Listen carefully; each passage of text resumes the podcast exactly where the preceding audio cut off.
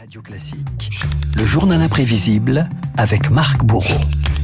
On a mis dans le tronc commun de première et terminale euh, un enseignement scientifique de deux heures. Il faut probablement le faire évoluer pour la culture générale mathématique de l'ensemble des élèves. Voilà Marc, Jean-Michel Blanquer rétropédale sur la réforme du bac. Le ministre de l'Éducation nationale suggère d'ajouter des heures de mathématiques pour rehausser le niveau des premières et des terminales. Une mesure de plus qui nous rappelle que les Français et les maths, ça continue à faire deux. Et petit calcul, Renaud, pour commencer. Si je vous dis 23 x 10, vous me répondez 230. Et eh oui, sachez que 10% des élèves sèchent sur cette question.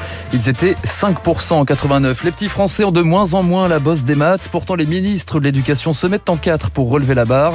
40 ans de réformes résumées en 30 secondes. Le ministre de l'Éducation nationale veut réduire le poids des mathématiques en classe de seconde. La règle de 3 et le couronnement de Charlemagne vont revenir euh, à la mode.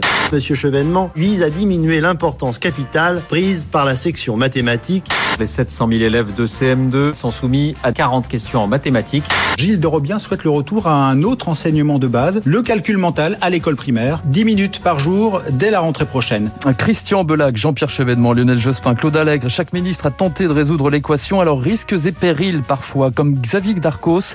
En 2008, ah, le ministre, vous vous en souvenez, en 2008, le ministre veut faire revenir, veut revenir aux fondamentaux, mais le voilà pris au piège sur le plateau du Grand Journal sur Canal. Sachant que 4 stylos valent 2,42 euros, combien valent 14 stylo. Ah, je ne sais pas le faire du tout. La règle de 3. Alors, comment faites-vous? 4 kilos. Voilà, c'était plutôt mal passé.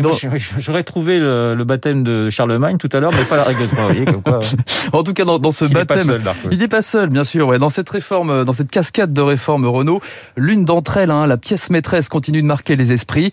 Tout démarre en 1957. Cet appel strident sollicite étrangement l'imagination. Renaud, vous entendez là les célèbres bips du satellite Sputnik. Mais pourquoi donc, allez-vous me demander? Parce qu'à l'époque, Sputnik, c'est un triomphe soviétique, un Pearl Harbor technologique pour les États-Unis qui lance une nouvelle méthode pour relever le niveau de ses futurs ingénieurs, les mathématiques modernes en France. Elle démarque ces mathématiques modernes en 1969. Ici, c'est la théorie des ensembles qui est illustrée. Il constitue l'ensemble des mots contenant par exemple la syllabe K, puis l'ensemble contenant la syllabe ne, et découvrent ainsi que Catherine appartient à la fois aux deux ensembles. Voilà, c'est plutôt clair. L'excellence. Jusqu'à là, je suis. Vous suivez. Bon, l'excellence pour tous. Voilà le, slogan. Plus d'algèbre, de raisonnement, moins de calcul. Un nouveau langage arrive aussi dans les salles de classe. La symétrisation. Oui. Et ce qui formait un groupe. Et enfin, la commutativité. C'est ça. Ah, jusqu'ici, vous suivez aussi Renaud. Sauf que le niveau d'abstraction décourage les enfants et leurs parents, des parents qui à l'époque ont même droit à des cours de remise à niveau. Vous allez voir, ça sentait déjà un peu le roussi. 95% des parents restent pantois devant les cahiers et les livres de leurs enfants. Les petits sont paniqués par l'incompréhension de leurs parents. Une solution donc pour retrouver le chemin de la communication avec ceux qui seront les adultes de l'an 2000, se recycler pour pouvoir suivre leur progrès en classe. Voilà, autant dire que c'était un échec dans les années 80. On efface l'ardoise et on recommence. Terminer les maths modernes. Voici venu l'ère du concret. Pierre remplit la baignoire un tiers fois moins que Jean, qui lui l'avait rempli deux fois plus que Jacques. Je peux jouer à Nintendo? Non, d'abord on fait le problème. Mais Jacques a utilisé un tiers de l'eau déjà utilisée par Jean. En plus, ils sont dégueulasses, ils se lavent dans le même bain. Bah tiens, va jouer à la Nintendo parce que j'ai besoin de calme, tu vois. Du concret, comme chez les inconnus, et du ludique aussi. En 86, le ministère de l'Éducation mise sur les nouvelles technologies. Dès l'âge de 7 ans, un objectif, apprendre les maths tout en s'amusant.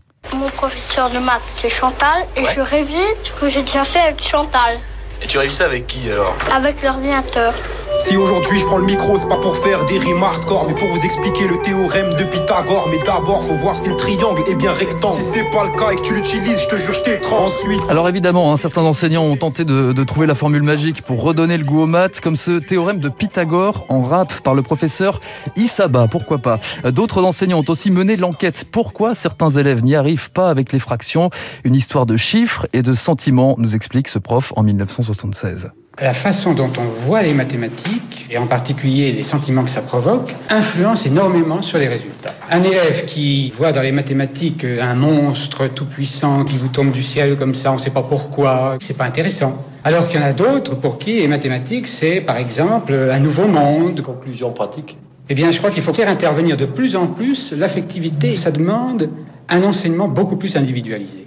si je vous dis ce soir ici, euh, racine carrée de 25, vous dites 5, ok, et alors? Ça t'a déjà sorti d'une galère ce truc? Tu t'es déjà dit en sortant d'une soirée, heureusement qu'on la connaissait cette racine, sinon on était dans la merde. T'es déjà sorti d'un appartement que t'as visité en disant à l'agent immobilier, écoutez, on l'aime bien, mais on le trouve un peu isocèle quand même. Et si le nœud du problème, Renault, ce n'était pas tout simplement une désaffection des Français pour les maths, comme ici avec Gad Elmaleh, un crack en la matière, Cédric Villani, médaille Fields en 2010, a lui tenté de démystifier, dédramatiser les maths et refuse toute quantification de l'intelligence. Pour les bonnes et comme moi, ça rassure. Mettez le mathématicien devant une assemblée, d'habitude ce n'est pas lui qui gagne face au littéraire. Mettez le littéraire face à un programme informatique, il aura des soucis. Mettez le littéraire et le mathématicien face à une table à réparer, et vous verrez l'un et l'autre complètement perdus, là où celui qui a l'intelligence euh, manuelle saura faire des merveilles. Et puis mettez-les tous dans un désert et vous les verrez tous paraître ridicules face à la tribu de Bédouins qui par là a appris depuis des générations et des générations à domestiquer l'environnement avec une intelligence extrême. L'enseignement des maths redouté, mal aimé, réformé. Petite citation pour Jean-Michel Blanquer et ses successeurs. Les maths ne sont pas une moindre immensité que la mer. Et c'est signé Victor Hugo. Merci, bah, c'est très beau. Vous avez eu combien vous au bac euh, 10 sur 20, c'est la première fois que j'avais la moyenne. C'est pas mal, 10 sur 20. et je vous, euh, tiens, je vais essayer de vous coller. A plus B au carré. Oui, ça c'est euh, c'est Pythagore, c'est ça Non, oui non A2 plus B2 plus 2AB. Je ne sais pas pourquoi j'ai toujours retenu cette formule oui, oui. qui ne m'a jamais servi euh, depuis que j'ai arrêté les On maths. Jamais, en terminale, les mathématiques et les français sujet euh, signé Marc Bourreau dans son journal imprévisible. Merci Marc. Je suis sûr que lui était très très bon en mathématiques. C'est David Barrault et son décryptage que nous avons